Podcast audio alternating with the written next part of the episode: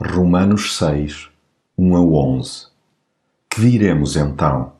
Vamos continuar a viver no pecado para mais se manifestar a graça de Deus? De modo nenhum.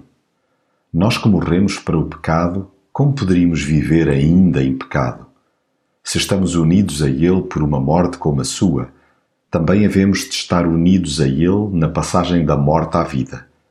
Sabemos que aquilo que nós éramos antes morreu com Cristo na cruz para ser destruído o que em nós havia de mal e para não sermos mais escravos do pecado.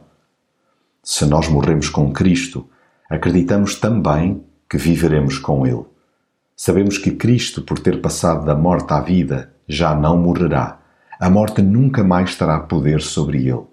Pela sua morte, Cristo morreu para o pecado de uma vez para sempre e a vida nova que recebeu é vida para Deus.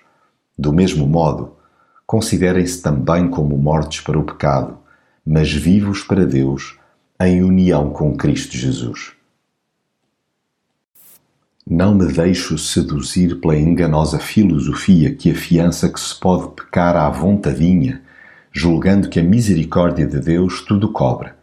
É completamente disparatado pensar que Deus se deixa levar por interpretações de conveniência. Além de a elas se opor, trata de as desfazer. Jesus não morreu por infortúnio ou capricho. Ele doou a sua vida para que o pecado fosse vencido de vez. Não para que se andasse a brincar, às escondidas ou às claras, com a mensagem da cruz. Usar-se a bondade de Deus como escudo para encobrir erros sem fim é revelador de um coração manipulador.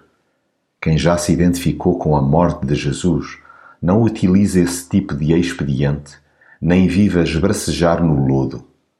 Tendo submetido o seu íntimo a Deus, não quer desenterrar o seu ego, mas sim andar em novidade de vida. Sim, há certeza de ressurreição para todo aquele que reconhece que o homem velho foi com ele crucificado, para que o corpo do pecado seja desfeito, para que não sirva mais ao pecado. Eu já morri com Cristo, pelo que estou certo que com ele viverei. A sua ressurreição escancarou uma vitória sobre o pecado. Nada faço sem a sua graça, pelo que não abusarei dela. Hoje considero-me morto para o pecado mas vivo para Deus, em Cristo Jesus, nosso Senhor.